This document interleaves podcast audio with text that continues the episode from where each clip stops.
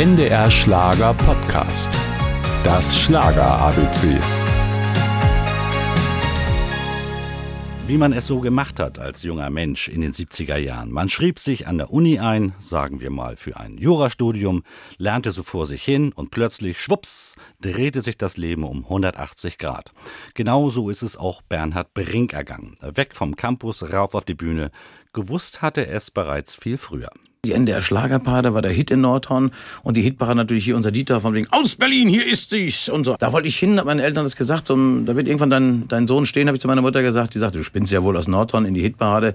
Und drei Jahre später, 1972, stand er wirklich da in der ZDF-Hitparade. Zwar mit vollen Hosen, wie er selber gesagt hat, aber auch verständlich bei rund 18 Millionen Zuschauern, die die Hitparade damals hatte.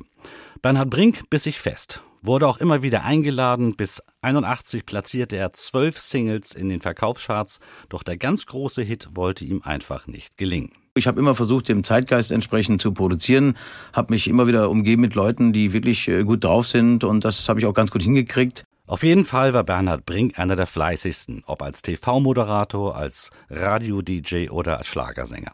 Allein sechsmal versuchte er sich beim Vorentscheid zum Eurovision Song Contest und scheiterte sechsmal. Kein anderer Musiker hatte an diesem Wettbewerb so oft teilgenommen wie Bernhard Brink. Trotzdem aufgeben war für ihn nie ein Thema, bis heute. Fragt man ihn nach seinem Erfolgsrezept, sagt er den Satz, man sollte sich nicht so wichtig nehmen. Ja, Gott sei Dank habe ich den Satz wirklich gesagt. Äh, insofern kann ich nur jedem raten, auch die dann plötzlich ein bisschen Erfolg haben, die nehmen sich dann so wichtig plötzlich. Das ist manchmal wirklich, da lacht man dann äh, als jemand, der so lange dabei ist, äh, aus einem Auge, sag ich mal. Und das ist auch eine Sache, die dazu stehe ich auch. Das Schlager ABC.